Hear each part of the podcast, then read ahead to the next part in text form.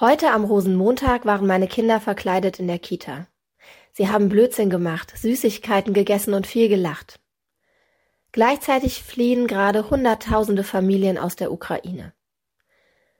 Auf dem Weg zur Kita haben wir ein Flugzeug gesehen. Meine jüngste Tochter war begeistert und hat fröhlich in den Himmel gezeigt. Gleichzeitig bringen sich Menschen in der Ukraine vor Luftangriffen in Sicherheit. Heute Abend werde ich meine Kinder ins Bett bringen und sie einkuscheln. Das Schlimmste, was ihnen heute Nacht passieren kann, wäre, dass sie schlecht träumen.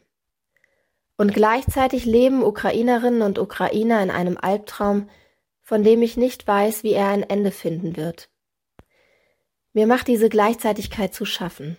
Rosenmontag hier, Kriegstote dort. Ich leide und fühle mit, bin erschüttert und wütend und traurig. Gleichzeitig hoffe ich, suche nach Zeichen, dass dieser Krieg schnell ein Ende findet und bete für den Frieden. Alles gleichzeitig. Das zerrt an mir. Am besten komme ich damit zurecht, wenn ich singe. Ich singe Lieder, die ich noch nie so intensiv gesungen habe wie in den letzten Tagen. Herr, erbarme dich, singe ich oft. Und Gib uns deinen Frieden, Herr, gib uns deinen Frieden. Hier singe ich, dort herrscht Krieg.